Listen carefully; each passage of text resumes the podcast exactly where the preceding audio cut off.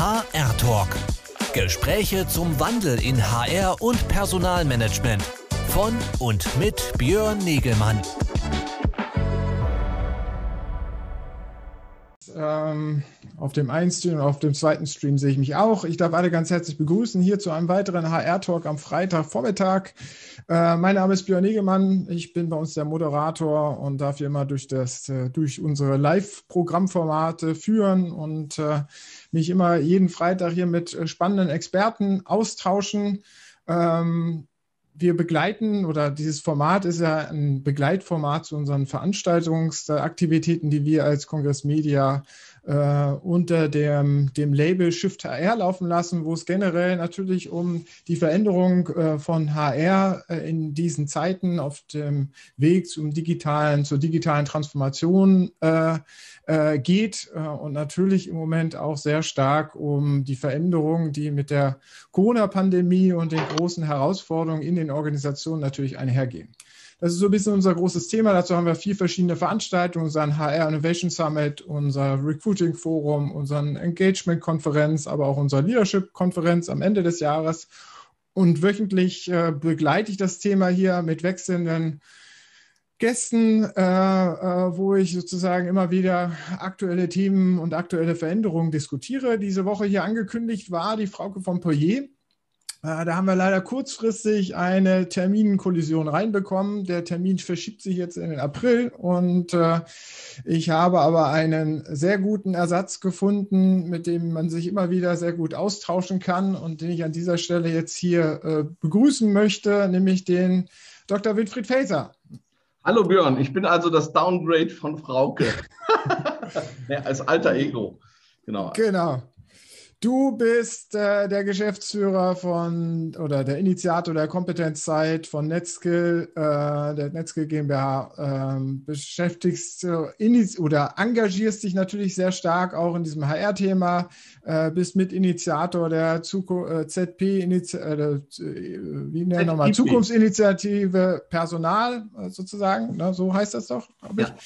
Ja. Ähm, und äh, diskutierst natürlich auch auf eurem eigenen Trendkongress, äh, dem Next X-Event, äh, natürlich immer wieder die Rolle von HR äh, auch als, äh, als äh, Veränderungstreiber in den Unternehmen. von daher bist du ein perfekter, nicht ein Downgrade, sondern ein perfekter Gesprächspartner natürlich für das Thema heute, wo wir darüber sprechen wollen. Was ist die Rolle oder wie weit nimmt HR natürlich die Gestalterrolle ein? Ähm, aber erstmal ein persönliches Wort. Hallo Winfried, wie geht's dir? Ja, also ich äh, hatte gestern äh, ein Event bei Horvath und Partner in Düsseldorf. Da ging es um das Thema Performance, ähm, insbesondere im Bereich Sales. Und davor habe ich mich Corona getestet. Insofern weiß ich, dass ich negativ bin. Insofern muss, muss es mir natürlich eigentlich gut gehen. Ne? Ansonsten, äh, äh, Arbeitslast ist immer höher ähm, als äh, äh, gesund, aber in dem Rahmen bin ich eigentlich zufrieden und ähm, äh, natürlich jetzt auch äh, frohen Mutes mit dabei in dieser spontanen Austauschmöglichkeit. Sehr schön. Ja, worüber ich auch mit der Frauke diskutieren will, aber die gleichen Fragen kann ich auch sozusagen an dich richten, ist natürlich, wir haben jetzt irgendwie ein Jahr Corona fast oder mehr als ein Jahr Corona, aber natürlich ein Jahr so, wo wir ständig in irgendwelchen Lockdown-Phasen sind, wo die, äh, das natürlich das die Corona-Pandemie äh, hundertprozentig auf die Unternehmen, insbesondere im deutschen Bereich, halt natürlich durchwirken. Und äh, wir da natürlich einiges an Veränderungen jetzt durchlaufen sind in den Unternehmen äh, von Remote Work, äh, digitalen äh, äh neuen Plattformen, die äh, inszeniert, äh, installiert werden, etabliert werden, über natürlich auch das Umdenken, wie ähm, aktiviere ich meine Mitarbeiter äh, in diesen verteilten Arbeitsmodi und in dieser Stresssituation, in der sie heute sind, dass sie trotzdem noch perfekt sozusagen mit mir als HR-Verantwortliche und dem Unternehmen das Unternehmen voranbringen, dass ich ja auch in dieser ganzen Gemengelage halt irgendwie äh, von links nach rechts drehen muss. Wie siehst du da, äh, füllt HR in, in da, aus deinen Gesprächen mit den Verantwortlichen und Experten, mit denen du äh, dich auseinandersetzt, da die, die Rolle, die aktive Veränderungsrolle aus im Moment? also diese Diskussion der HR-Paradigmen, wie versteht sich HR äh, selbst, wie wirkt HR im Unternehmen, die ist ja schon uralt. Ähm, also du hast eben an Next Act erinnert. Das erste Next Act, das wir 2016 hatten, ähm, das hatte im Bereich HR eine ganz spannende Runde, die der Erwin Stickling moderiert hatte. Da ging es genau schon um diese Frage. Denn vorher gab es eine sogenannte Heuer-Sattelberger-Sauer-Kontroverse. Ist HR der Koch oder nur der Kellner? Ja, also mhm. äh, da ging es darum, äh, wie sehr ist man eigentlich selber gestalterisch oder irgendwie äh, vom Business äh, äh, Partner bis Business-Gestalter. Also die Fragen, die wir uns heute stellten, waren damals schon virulent. Und Thomas Sattelberger als große Ikone der HR auf der einen Seite, auf der anderen Seite Sau, äh, äh der Herr Sauer als Präsident des BBMs äh, und zwischendrin irgendwie mit dem Versuch der Harmonie die Katharina Heuer, das waren schon schwergewichtige Meinungsträger, die aber insbesondere an den beiden Extremen nicht zusammenkamen. Ja. So, mittlerweile sind aber Jahre vergangen. Bei uns ein Jahr später war dann die Runde, wo der Thomas Sattelberger wieder dabei war. Da war der Walter Jochmann, der jetzt auch gerade ähm, mit der Frauke sehr aktiv ist, um diese neue Rolle zu promoten, jenseits des Businesspartners, wirklich tatsächlich eher als Businessgestalter. Ähm, und äh, dann war der Gunther Olech dabei, äh, HR-Chef, äh, ehemaliger von Phoenix Kontakt. Und mit Thomas Sattelberger und Katharina Heuer, glaube ich, eine der wenigen in der Hall of Fame der HR. Und er lebt gerade dieses, er nennt das Steering-Konzept. Er lebt tatsächlich die Rolle einer HR, die auf Geschäftsführungsebene ist äh, und hat das auch damals äh, äh, ähm, äh, propagiert. Und insofern ist das eine alte Diskussion, die, die, aber jetzt eine neue Dynamik bekommt. Denn wir hatten jetzt auch ähm, letzte Woche einen ganz spannenden Talk mit zwölf CHROs äh, zu dem Thema, was sind die Folgen von Covid äh, für HR und was kann eigentlich HR äh, leisten, um insbesondere die Negativfolgen, wie äh, man spricht zum Beispiel von Zoom-Fatigue, das ist ein Term, den die Jutta Rump auch gerne nutzt, Frau Presser Rump hat da eine schöne Studie zugemacht. Also zum Beispiel die Müdigkeit für diese neuen Formate und Plattformen und für diese neuen Herausforderungen. Was kann da HR leisten? Mhm. Und das Quintess, die Quintessenz war zum, und, äh, zum einen sicherlich, dass das ein ganz wichtiges äh, Momentum jetzt haben könnte, eine ganz wichtige Zeit ist, weil HR, wie du gesagt hast, hat sich an mehreren Stellen eigentlich schon ganz positiv bewährt jetzt in dieser Krise. Und zwar, ich würde das mal so ein bisschen ähnlich wie die Maslow-Pyramide aufbauen. Ganz unten gibt es auch so ein paar Cartoons ab und zu, die neue Maslow, da ist unten immer WLAN, ja, also als äh, Grundbedürfnis. Ja, und das haben wir hinbekommen, Remote Work. Und da war auch die Rolle von HR natürlich wichtig, natürlich auch von IT und Ähnlichem. Quasi die Remotisierung, Virtualisierung der Organisation, Haken dran. Und die meisten HRler haben da auch ihrer Verantwortung genügt. Ja. Danach kam so eine zweite Ebene, die haben wir halt dann letzte Woche besprochen, mehr so das Thema Caring Company. Ja, äh, also das heißt, ähm, äh, die ganz negativen äh, Folgen und nicht nur Zoom-Fatigue, also nicht nur die Tatsache, dass halt, halt ermüdet, wenn man den 143. Zoom-Talk am Tag hinter sich hat oder Teams oder whatever, ähm, sondern auch die Isolation, die Vereinsamung, äh, das fehlende Soziale. Ähm, äh, das war ein weiteres Thema, wo sich viele bewährt haben. Das haben wir dann letzte Woche zum Beispiel auch diskutiert. Da gab es interessanterweise bei solchen zwölf Alpha-Männchen und Alpha-Weibchen dann nicht nur reine Harmonie, sondern tatsächlich auch ganz unterschiedliche Lager unter anderem abhängig davon, in welcher Situation die Unternehmen sind. Nämlich die einen sind vielleicht in einer etwas glücklicheren Situation, können dann auch mehr äh, in, sagen wir mal, motivationale Dinge gehen. Bei anderen sind die Probleme aktuell viel fundamentaler. Ja, dass also, sagen wir mal, plakativ reine Party dann an, alleine sicherlich nicht nützt. Ähm, also das war das Ergebnis, äh, das eine dass also jetzt gar nicht zwölf CHRO alle gesagt haben, das ist die Lösung, sondern da gab es tatsächlich ein Spektrum von unterschiedlichen Handlungsansätzen und auch unterschiedlichen Philosophien, was das Richtige ist.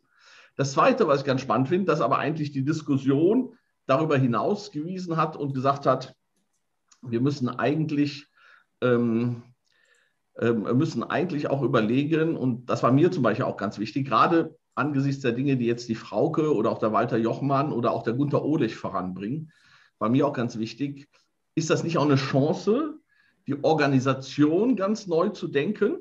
Weil wir müssen jetzt sowieso neue dezentralisierte Führungskonzepte und so weiter haben. Und damit auch die Rolle von HR nochmal nachzujustieren oder eine gewisse Chance von HR da zu entdecken. Und das ist etwas, äh, was vielleicht dann auch anschließt auf da, an das, was jetzt gerade auch Frauke treibt. Unter anderem auch äh, Walter Jochmann, Frauke äh, äh, und der Gunther ähm, sind ja nicht nur aktiv in ihren jeweiligen Rollen, sondern zum Beispiel gerade der Gunther möchte etablieren, dass HRler auch mehr in die Aufsichtsräte und in die Beiräte kommen und auch da geschäftsführend oder sagen wir inspirierend sind und auch den Humanfaktor mehr in den Fokus bringen. Und ähm, insofern, diese zweite Perspektive unseres CHRO-Talks, die wir letzte, äh, letzte Woche hatten, der Joachim Skura macht da immer im Rahmen äh, äh, seiner CHRO-Series von Oracle, macht er immer so eine Runde, ähm, äh, hatte das eigentlich schon als Ausblicksperspektive. Ja, und ich finde es halt spannend, dass die Frauke ähm, äh, und der, Walter und der Gunther das jetzt auch vorantreiben, weil ich sehe auch gerade in dem Bereich, jenseits der Einzelmaßnahmen, ähm, die Notwendigkeit, das HR-Paradigma zeitgemäß weiterzuentwickeln. Mhm. Aber nehmen wir jetzt mal deine Pyramide her und da hast du gesagt, ganz unten bei Remote Work können wir einen Haken dran machen. Sicherlich bei der technischen Infrastruktur, aber ja. bei der Rolle von HR in dem Weg zum Remote Work können wir keinen Haken dran machen. Ja. Also sonst würde es ja, also sonst würde es für mich gar keine Zoom-Fatigue geben.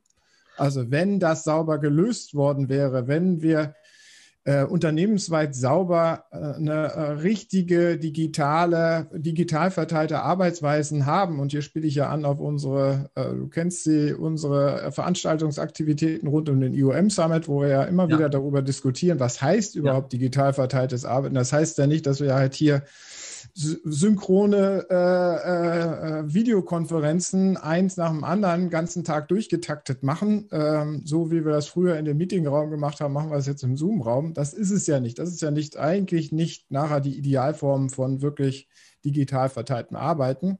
Also so, da gibt es ja dann die spannende Studie von der Jutta Rump und zum Beispiel der Marc Wagner arbeitet da auch und Fiducia arbeitet auch da mit ihr zusammen und auch andere.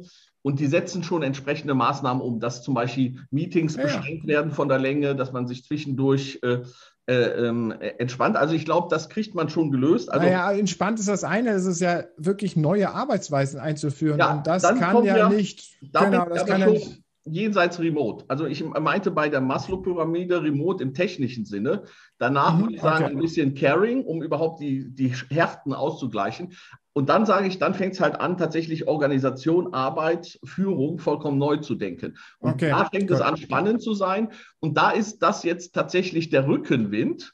Und das war halt letztendlich auch äh, äh, eine Botschaft, äh, dass das letztendlich der Rückenwind für, für eine Transformation in vielen Bereichen ist. Und ähm, da hoffe ich halt, dass HR die Chance äh, nutzt. So, so Köpfe wie die äh, Frauke oder der Walter und äh, der Gunther, die machen das. So, die Frage ist, wie ist das mit dem Mainstream? Wie ist das mit der großen Breite, auch sagen wir mal in Mittelstandsunternehmen. Deswegen bin ich froh, zum Beispiel gerade über so Influencer wie die Tanja Friedrichs von der Puls GmbH, die letztendlich tatsächlich aus so einem Kontext kommt und nicht aus dem großen Konzernkontext, weil ich glaube, das muss man auch nochmal berücksichtigen wie man diese Maslow-Pyramide quasi übersetzt in unterschiedliche Kontexte, was die Prioritäten und die Ausgestaltung äh, äh hm. da angeht. Naja, und der Punkt sozusagen, gibt es da nicht ganz klare Unterschiede zwischen äh, dem Konzernkontext und diesem mittelständischen Unternehmerkontext, wo es ja. so ein paar Köpfe gibt, die dann auch wirklich was umsetzen können und nicht ja. an der Bürokratie eines Konzerns nachher scheitern, dass sie ja. doch nicht zur Umsetzung kommen, oder? Also teilweise ist es so, ähm, der Hermann Simon hat mal so spannende Studien gemacht für den Champions im Bereich Marketing und Vertrieb, aber ich glaube, das kannst du auch transferieren auf HR. Du hast im Mittelstand Vorteile und auch Nachteile. Du hast die Vorteile dieser Anpackmentalität und wir machen jetzt einfach und wir diskutieren nicht lange und machen nicht große Konzepte und so weiter. Manchmal hast du in manchen Teilen des Mittelstands aber auch so ein bisschen Konzeptfeindlichkeit und manchmal Innovationsfeindlichkeit, so im Sinne, haben wir doch schon immer gemacht und so weiter. Und wenn ich Thomas Sattelberger zitiere, KfW-Index, Innovation und so weiter geht kontinuierlich runter. Das spricht nicht dafür, dass wir jetzt den Mittelstand glorifizieren können. Wir müssen ihn nicht verdammen, aber gerade die Hidden Champions sind ein Potenzial. Ich habe aber auch gesehen, gerade an unserem Talk, den wir da hatten, dass das nur eine Dimension ist. Äh, äh, also es, äh, das eine ist tatsächlich Unternehmensgröße. Das andere ist aber zum Beispiel auch wirtschaftliche Situation eines Unternehmens oder äh, Kultur des Gründers. Zum Beispiel die Tanja arbeitet bei der Puls und der Bernhard Erdl hat sein Unternehmen gegründet mit einer sehr hohen Humanzentrium. Das gehört quasi zur DNA. Er hat eigentlich das Unternehmen gegründet, um kreativen Menschen den Raum zu geben, gemeinsam erfolgreich zu sein. Ja. Und wenn du so etwas hast, ist das was anderes, als wenn du vielleicht einen technokratischen Ingenieur hast, der letztendlich sein Produkt sinnvollerweise in den Vordergrund stellt und äh, äh, darüber vielleicht ab und zu mal auch äh, äh, ähm, nicht so den Fokus maximal auf den Menschen hat. Also ich glaube, Mittelstand, Konzern ist eine äh, Dimension, aber wir dürfen es darauf nicht äh, ähm, reduzieren. Und es ist auch nicht das Ganze. Also ich hatte mal für die Huffington Post, Post Deutschland, Gott hab sie selig, mal einen Artikel über die HR-Paradigmen gemacht und da kam ein relativ komplexes Bild zusammen. Ja, also es gab da, sagen wir mal, diejenigen, die zum Beispiel äh, Admin-HR, habe ich das genannt, das sind die äh, oft, sagen wir mal, im kleinen Mittelstand oder äh, die einfach nur die Administrationsnotwendigkeit äh, äh, sehen. Ja. Dann gibt es zum Beispiel sowas, das habe ich Funny HR genannt. Ja, das ist so Startup HR. Das sind die Spiele, Kicker, äh, ähm, äh, und ähm, dann gibt Der es. immer wieder von dir hervorgeholte Cargo-Kult für was Schönes. Äh, um das kann natürlich auch sinnvoll sein. Also beim Startup geht man hin, damit man wenig Geld verdient, aber dafür unheimlich viel Spaß hat. Und äh, dann kann gerade so eine HR total kostensparend sein. Die muss nämlich dann für den Spaß sorgen. Es gibt natürlich die Caring Companies des Mittelstands. Und es gibt aber auch so ein HR-Paradigma, was gerade der Gunther mit Steering und was jetzt gerade äh, auch die Frau getreibt, wo tatsächlich HR eine wichtige Rolle auch als Teil des Businesses und nicht nur als nachgelagerter Businesspartner bekommt. Und selbst der, der Guru und Vater, Dave Ulrich vom Business Partner Konzept, glaube ich, würde heute sein Konzept ähm, äh, anders mit Leben füllen und hat sich auch relativ stark äh, neu priorisiert in Richtung Ökosystemlogik und so weiter. Also es gibt da. Äh, es naja, gibt hat er hat er in jüngsten Veröffentlichungen immer wieder den Businesspartner schon aufgewertet, äh, auch mit sozusagen Funktionen aus dieser Gestalter- oder Veränderungsrolle. Ne? Also wie rettet man ein Konzept, dessen Zeit nicht mehr gekommen ist? Man äh, äh, ähm, rejustiert das, dass man das ja. eigentlich immer schon so gesehen hat. Ja, also ähm, das, da ist man ja auch äh, flexibel. Wobei ich Dave Ulrich sehr schätze. Ich schätze vor allem das, was er jetzt jenseits dieser Nachjustierung von äh, ähm, Businesspartner macht, nämlich zu erkennen, dass Ökonomie immer mehr in Richtung Ökosysteme geht, zu erkennen zum Beispiel, dass HR auch sehr stark Richtung Marktorientierung denken muss. Also sein letztes Buch hat sich mit marktorientierten Ökosystemen äh, beschäftigt. Und ähm, deswegen, ich glaube, die Zeit ist reif und die Veränderung äh, war auch gar nicht so 0 oder 1, sondern äh, also nicht disruptiv, sondern kontinuierlich. Und die Zukunft war schon immer da, aber äh, sie war halt nie gleich verteilt. Und die Gauss-Kurve verschiebt sich halt. Ich glaube, sie wird sich jetzt durch Covid noch mal ein bisschen äh, beschleunigt verschieben. Und es wird weiterhin den Fünf-Mann-Betrieb geben, wo es gar keine HR gibt. Da macht das die äh, Geschäftsführungsmitarbeiterin äh, äh, oder Geschäftsführungsmitarbeiter oder Assistentin, Assistent machen das quasi irgendwie mit oder das macht ausgelagert die, Wirtschaftsprüferung oder Buchhalter. Aber im, im, im, im Mittel findet schon so eine Neufokussierung statt, weil man muss sich ja auch fragen, zum Beispiel administratives HR, wenn alles immer mehr automatisiert wird, ja, und äh, bis hin zu Robotic Process Automation, wo wirklich selbst bestimmte Entscheidungsprozesse immer stärker und KI etc. Da muss man natürlich sagen, mit bestimmten Paradigmen ist man da auf einem ziemlichen Rückzugsgefecht. Ja, also da wo man im Wesentlichen administrativ abwickelt ist. Da gehört man äh, hier Osborne Fry. Ich mag die Studie zwar nicht, weil sie wirklich inhaltlich nicht so ganz sauber ist, aber da ist man schon auf dem Rückzugsgeschäft äh, äh, ähm, ähm, Weg, wie Osborne Fry sagt, ganz viele äh, Jobs werden halt substituiert werden. Deswegen sage ich, muss man eigentlich so eine Bewegung nach vorne machen. Und Bewegung nach vorne heißt jetzt, sagen wir mal, eine höhere Businessorientierung. Übrigens 2016 war total witzig in dieser Stickling-Runde. Ähm, hat dann Anne Schüller gefragt, ja, wie ist es eigentlich mit dem Kunde? Und dann bekam sie als Rückfrage, meinen Sie den internen Kunden? Und da meinte die Anne, nein, ich meine den Kunden. Aber HR dachte jetzt erstmal gar nicht an den Kunden, sondern dachte erstmal an den internen Kunden. So, wir sind doch Businesspartner und der interne Kunde braucht drei Events und zwei Lohn- und Gehaltsabrechnungen und so und so. Ähm, aber am Ende, the purpose of a company is to create a customer. Und zwar nicht äh, äh, ein Mensch schaffen, das hat Drucker nicht gemeint, sondern äh, einen Raum schaffen, eine Plattform schaffen für ein neues Kundenverhältnis, für eine neue Wertschöpfung. Und dem ordnet sich alles am Ende unter. Ja, und deswegen ähm, ähm, Employee First, Customer First, alles Unsinn. Am, äh, am Schluss muss das eine Ganzheit sein. Und da ist in the long run nicht nur durch Covid, sondern vor allem auch durch Digitalisierung, Automatisierung und, und äh, das äh, Wegfallen der Silos durch die Konvergenzen und so weiter. In the long run ist es schon so, dass das fast automatisch kommt. Aber ich bin froh, wenn wir es ein bisschen beschleunigt bekommen. Deswegen begrüße ich auch so die Aktivitäten, die jetzt zum Beispiel Frauke mit dem Walter Jochmann ge, äh, äh, gemacht hat von Kienbaum, die da ja auch immer Studien zu machen. Und ich begrüße vor allem, was der Gunther jetzt macht, dass er selber schon in zig Beiräten ist und jetzt äh, insbesondere die erfahrenen HRler auffordert, auch in die Beiräte reinzugehen, um das neue Paradigma da auch in die Unternehmen hineinzuimpfen.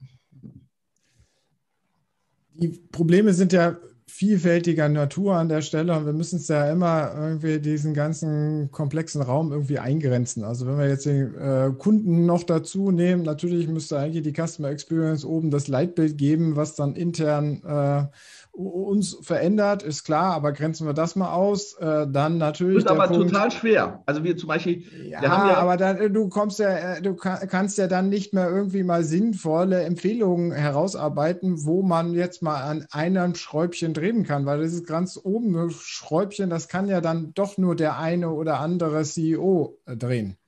Also, ähm, wir sind ja in der VUCA-Welt und jetzt kommen wir in die Barney-Welt und was ich dir nur sagen möchte, ist, die Silos sind ja übrigens nicht als Selbstzweck entstanden. Die Silos sind ja entstanden, um Komplexität zu reduzieren. Ja, und mhm. äh, Skalierung und äh, äh, Scope of Something äh, ähm, letztendlich äh, ähm, äh, zu Effiziente Arbeitsteilung halt einfach am Ende genau. des Tages. Adam Smith am Ende des Tages hat er gesagt, wenn wir das arbeitsteilig machen und mit Märkten koordinieren, dann sind wir eigentlich besser. Und jetzt passiert ja genau das Gegenteil. Ja, jetzt werden ja die ja. Silos aufgelöst. Und zum Beispiel der Daniel Rengli äh, und ich haben ja diese Blogparade gemacht, Beyond äh, CXM. So, und jetzt habe ich mit dem Daniel diskutiert, äh, der hatte jetzt so eine Zusammenfassung gemacht, was, was gibt es eigentlich jetzt noch zu besprechen? Und da habe ich halt gesagt, ähm, oder wir kamen auch gemeinsam zu dem Ergebnis, dass letztendlich innerhalb der Community eigentlich vieles schon klar und homogen ist. Natürlich gibt es da unterschiedliche Gewichtungen. Die einen kommen von den Plattformen, die anderen wollen lieber Purpose und Liebe. Aber am Schluss die CXM-Community, das weißt du als Shift CX äh, äh, ja äh, am besten. Äh, da gibt es noch einiges zu diskutieren und zu distribuieren, aber viele Dinge sind klar. Aber dann habe ich gesagt, CX muss den Brückenbau machen, zum Beispiel zu den HR-Lern. Und deswegen, jetzt machen wir einen ersten Talk mit der äh, Silka Laudon, Personalvorstand von AXA. Aber auch die Silka oder die Julia Bangert, Personalvorstand von DATEV, haben immer letztendlich ganz klar die, die, die Business-Orientierung von HR und aber auch überhaupt von der Organisation im äh, Fokus gehabt. Und, ähm, und viele dieser führenden Köpfe haben immer schon gesagt, äh, Marc Wagner zum Beispiel hat eine eigene Helix, Doppelt-Helix entwickelt, wo er gesagt hat, CX und EX müssen ineinander zusammengreifen und du kannst halt nur schwer den Schnitt da letztendlich äh, äh in Zukunft machen, weil mhm. andere werden es nicht machen und die leben es dann besser. Und ich weiß nicht, ach so, die Silke hatte mir das nämlich in einem Gespräch am Telefonat letzte Woche erzählt, äh, diese Woche sogar. Da hat die Silke mir gesagt, die hätten mal so Net Promoter Score und Mitarbeiterzufriedenheit und so weiter gemessen. Und da hat, hätten sie zum Beispiel festgestellt, dass es da eine positive Korrelation in vielen Fällen scheinbar gibt, muss alles noch vertieft werden. Aber äh, die These, die wir da diskutiert haben, die wir auch vertiefen werden, ist, ähm, ob nicht derjenige, äh, ob nicht äh, HXM Employee Experience, eine Optimierung an der, der Thematik, äh, quasi eine hohe wechselseitige äh, ähm, äh, Kausalität oder so ein Bedingen des Drittes hat, was dazu mhm. führt, dass es eben nicht eine Frage des First ist, Employee First oder Customer First, sondern es ist eigentlich eine Synchronität. Derjenige, der mit seinen Mitarbeitern und so weiter umgeht, ist auch derjenige, der besser ähm, mit seinem Kunden umgeht und umgekehrt. Und selbst der Dieter Müller als Koch hat mir mal eine Anekdote erzählt. Da hat er gesagt, er war Sternekoch in einem Sternerestaurant und äh, äh, oder so, nee, auf dem Schiff war er da so. Und da hat er erzählt, dass es äh, früher so war, die Sterneköche kochten Sterneküche für die Sterneküche bezahlenden Kunden. für die Mitarbeiter wurde auch gekocht, aber bei weitem nicht Sterneküche. Die bekamen ein Menü und das war eigentlich, um Hunger zu stillen, um es mal zu pointieren oder zu überziehen. Und er hat gesagt, seine Revolution als junger Koch war, seine, da gibt es dann extra Köche, die kochen für die Mitarbeiter. Ne? Äh, und seine Aufgabe hat er gesagt, er hat gesagt, nein, ich koche auch für Mitarbeiter, exzellent. Und da wurde er eigentlich ganz früh und als eine der jüngsten äh, äh Helden der deutschen äh, neu erblühten Küche äh, wurde er dann entdeckt äh, äh, und aber es entspricht, wer Dieter Müller kennt, weiß, das entspricht seinem, ähm, seiner Mentalität, mhm. da nicht irgendwie mhm. zu unterscheiden. Ja? Und deswegen sage ich, überhaupt, dass HR eine stärkere Businessorientierung bekommt. Oder wie Gunther das immer sagt, HR muss am Tisch der Geschäftsführung sitzen. HR muss sich in, in die Zukunftsnotwendigkeiten raus, weil sonst entstehen genau die autistischen Silos, die uns immer wieder scheitern lassen. Und ich meine, Covid und äh, Hashtag Staatsversagen, Platz 1, ne? Zeigt, das ist ja nicht Staatsversagen, das ist Siloversagen. Ja, und äh, zeigt, äh, äh, dass die Zeit der Silos ähm, äh, ähm, äh, jedenfalls zu Ende geht. Ist das nicht schon ein äh, Schlusswort? Na, noch nicht, noch nicht ganz. Ja. Äh, äh, nein, kann ich an alles einen Haken dran machen und äh, ist ja auch alles richtig. Businessorientierung ist klar, Sie müssen halt irgendwo am Entscheidungstisch sein oder Sie müssen, wenn Sie nicht am Entscheidungstisch stehen, einen klaren Auftrag vom Entscheidungstisch bekommen, dass Sie natürlich eine Gestaltungsrolle einnehmen können, weil das ist ja auch manchmal so. Ne? Also, genau, aber wenn du schon, schon Auftrag weitergibst, äh, das ist wie stille Post. Ja, ne? aber manchmal ist es ja nicht so. Also manchmal ja. hast du dann doch noch das hierarchische Konzept und man ja. muss ja vielleicht auch einen Kompromiss schaffen. Aber wenn wir jetzt sagen, okay, mit welchen Aufgaben oder welchen Tätigkeitsfeldern soll ich mich als erstes widmen, damit ich Veränderung voranbringe? Was sind denn da? Also im Moment stehen ja im Raum ja, dieses äh, digitale Arbeiten, diese äh, Zoom-Fatigue äh, zu lösen, indem wir wirklich äh, äh, asynchron, digital verteilt arbeiten können. Das andere ist natürlich diese Kundenorientierung unternehmensweit irgendwie zu etablieren und nach vorne zu schauen, so ein neues Agiles nach vorne raus befähigen, dass wir was leisten oder dass wir was voranbringen wollen, eine neue Begeisterung schüren wollen äh, bei unseren Mitarbeitern. Ähm, oder dann natürlich, dass wir über, unsere Führungskräfte kommen und die dazu befähigen, dass sie diesen Spirit, diese neue Kultur ins Unternehmen reinbringen. Was sind da jetzt äh, aus deinen Diskussionen sozusagen die Ansatzpunkte, äh, die immer wieder als, als erstes genannt werden oder wo man reinstechen kann, wo man wirklich mal eine Schraubstelle hat, die nach sich noch andere Veränderungen stärker be, äh, be, beschleunigt? Also Silver Bullet und One Size Fit All. Gibt's nicht. Forget it. Ja, forget it. Gerade also nach dieser Runde der 12 CHRO sage ich, das muss man einfach aus dem Kontext äh, letztendlich definieren. Und es gibt ja klassisch bei allen äh, Transformationsvorhaben, äh, gibt es ja immer die Herausforderung, was du als erstes, zweites und drittes machst. Und es gibt immer diese klassische Matrix, insbesondere der Betriebswirt mag es gerne zweimal zwei. ne? Und wo du halt Wichtigkeit und Dringlichkeit abschätzt. Ja? Ich finde, sehr, sehr, sehr, sehr, wirklich, wirklich sehr, sehr wichtig, in die Transformation einer kundenzentrierten Organisation zu gehen.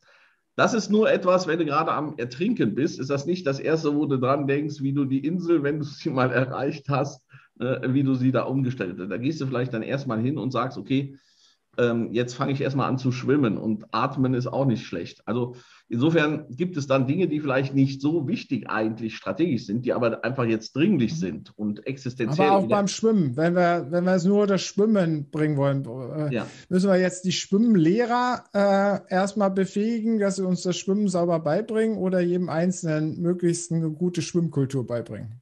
Ja.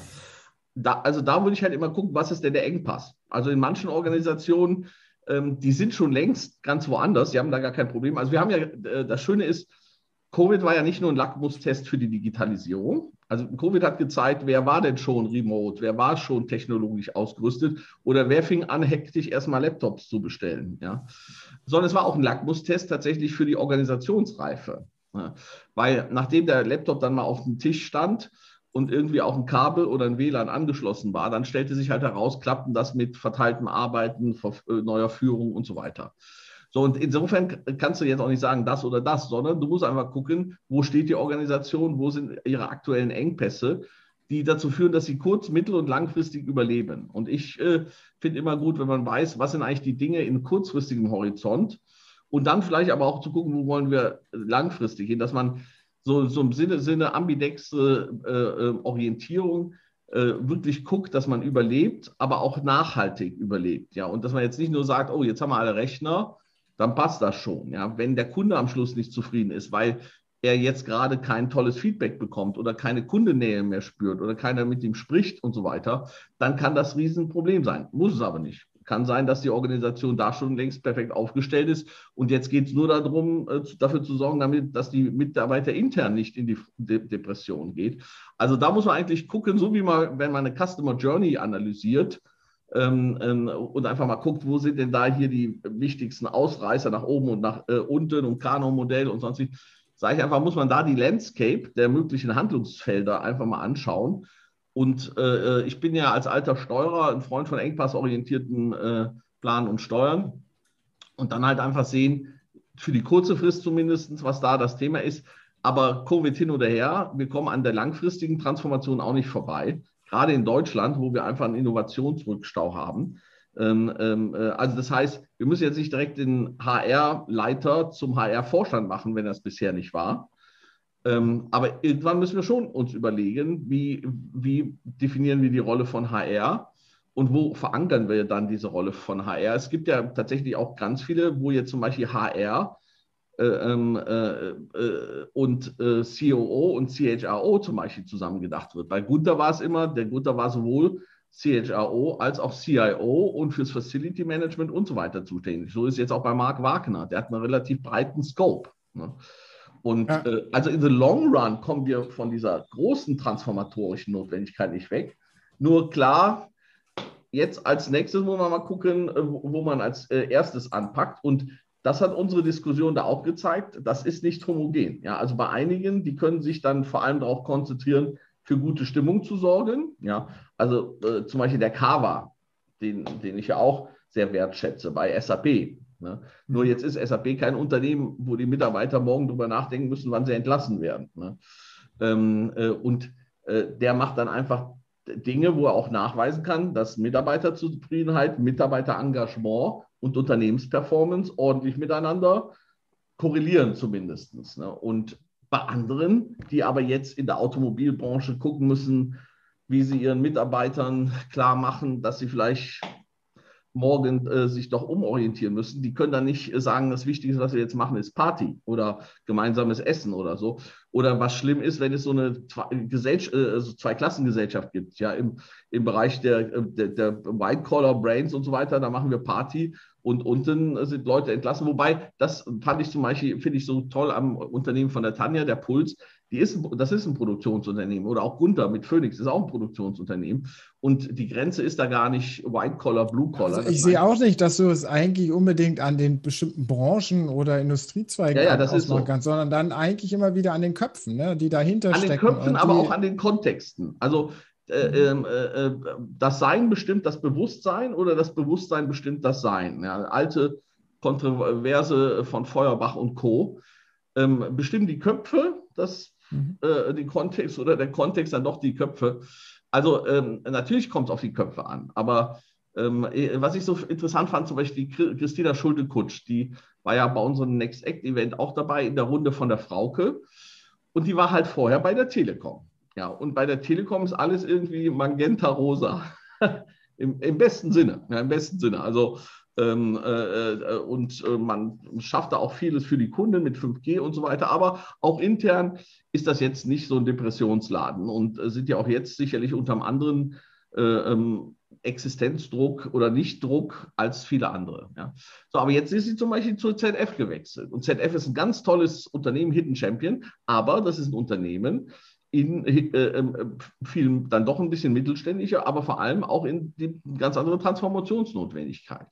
Und in unserem Talk, der ist ja auch öffentlich, deswegen erzähle ich hier kein Geheimnis, hat Christina dann halt auch gesagt, ja, das ist schon äh, ist ein Unterschied, ob äh, man in dem einen oder anderen Umfeld ist. Ja, also deswegen ist es nicht vom äh, Branche abhängig immer, aber es ist schon eine Frage des Kontextes. Was siehst du denn, was uns da noch 2021 äh, erwartet?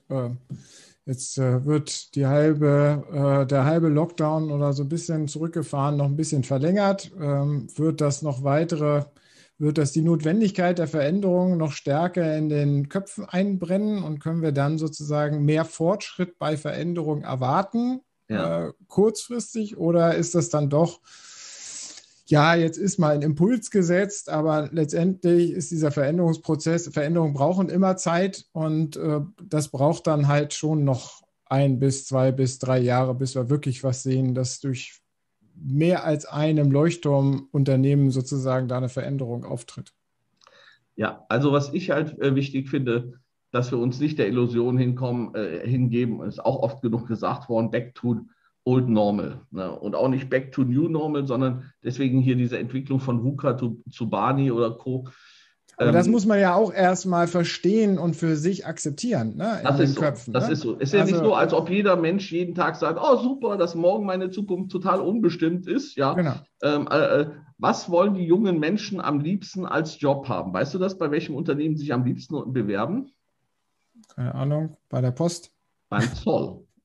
Post ist, ja, ist dummerweise, äh, Post ist dummerweise privatisiert. Ne? Ja. Das heißt, junge Menschen wollen nicht Start-up-Unternehmer werden oder sonst Nein, irgendwas. Stabilität. Dann doch Stabilität in dieser unstabilen, unsicheren Welt. So, und das wäre genau die falsche Reaktion. Und deswegen ist es auch so schlimm, dass jetzt die jetzige Bundesregierung Solo-Selbstständige und ähnliche äh, äh, da alleine ist.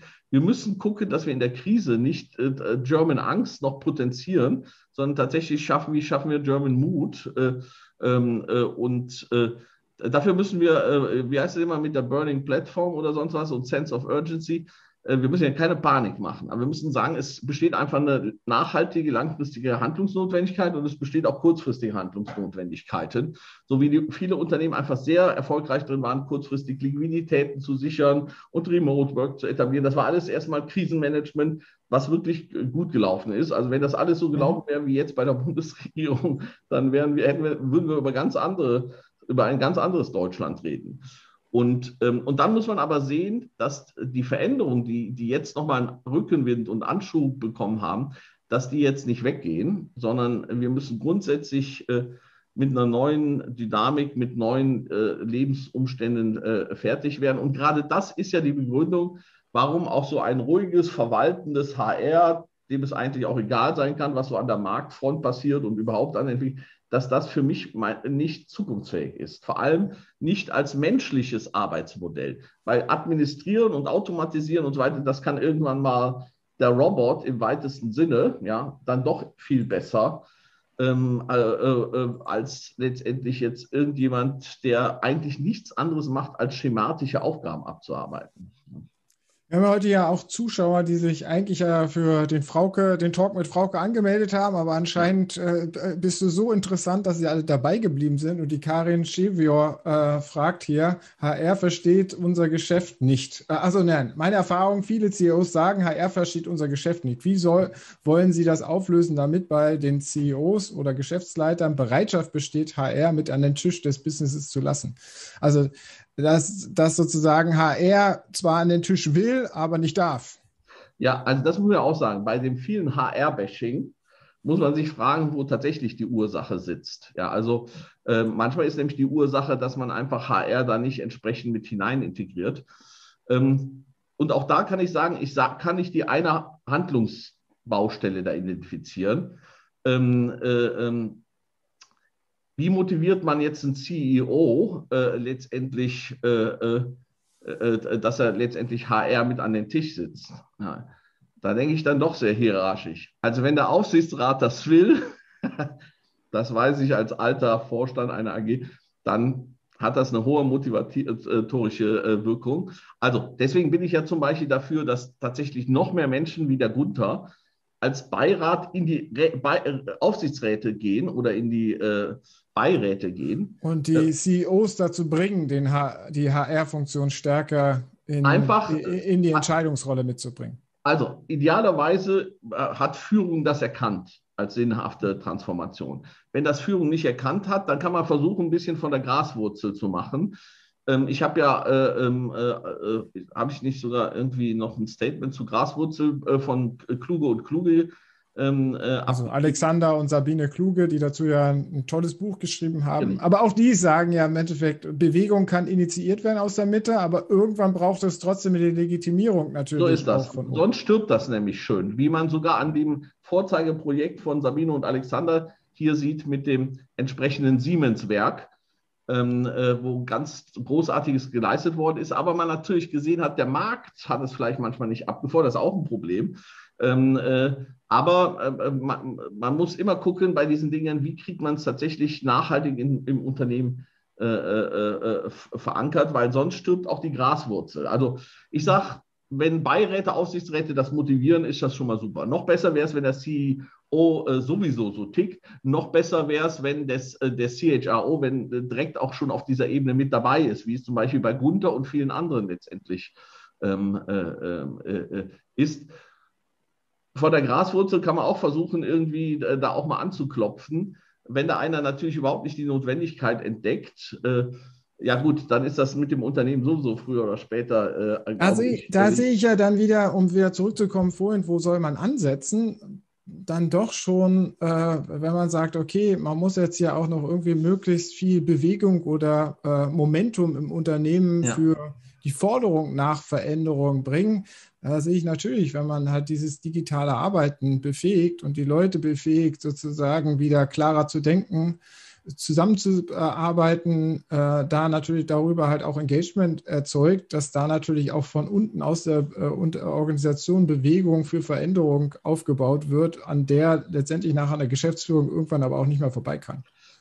Aber wenn ich so Beispiele gucke, wie zum Beispiel Harald Schirmer, da war es zum Beispiel äh, äh, ganz klar, dass mein Ex-Kollege, kann ich fast sagen, der Herr Degenhardt, äh, glaube ich, so dieser äh, ähm, ehemaliger Fraunhofer Vorstandsvorsitzender, wollte ganz klar das. Also nicht nur HR, mhm. sondern der VV wollte eine solche Transformation. Ja.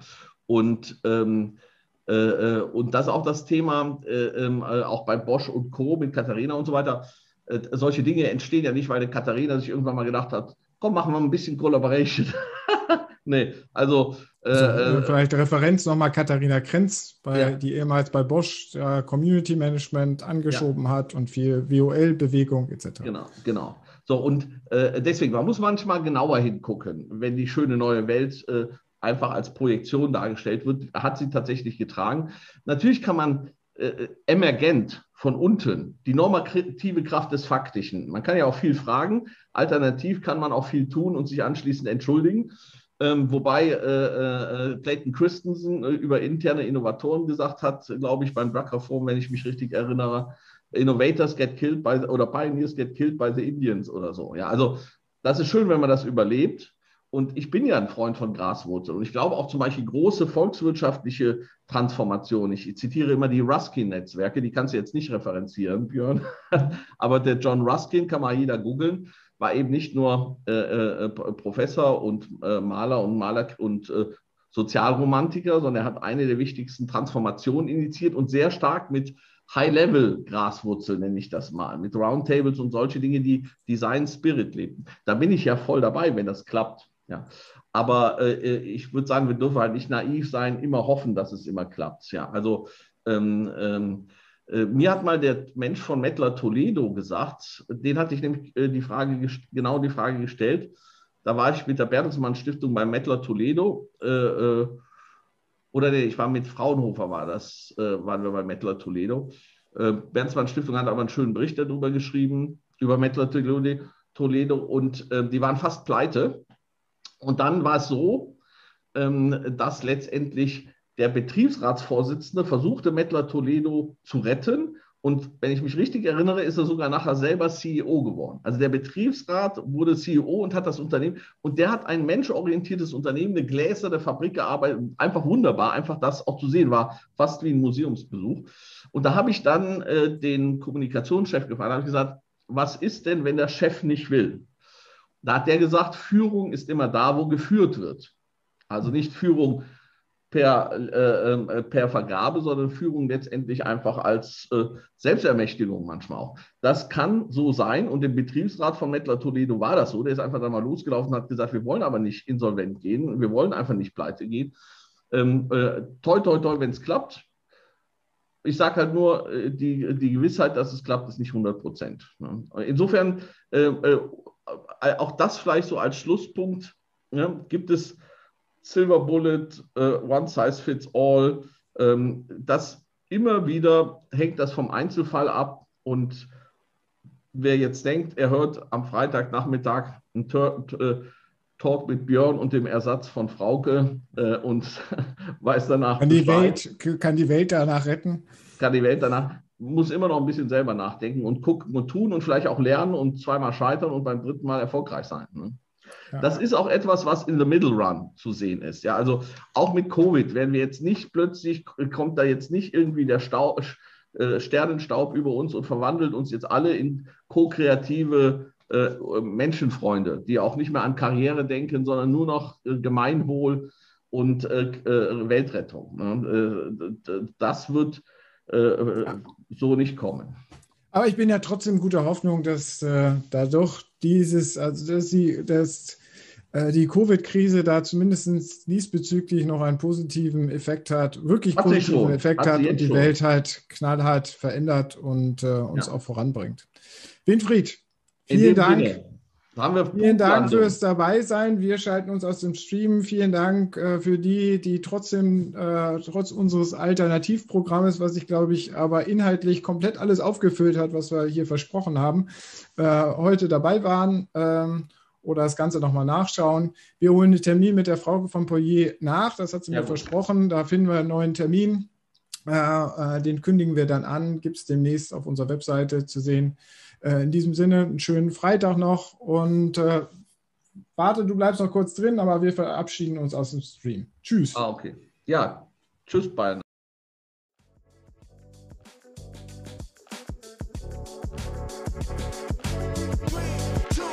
Das war der HR Talk mit Björn Negelmann. Weitere Informationen auf der Plattform zum Wandel in HR und Personalmanagement www.shifthr.de de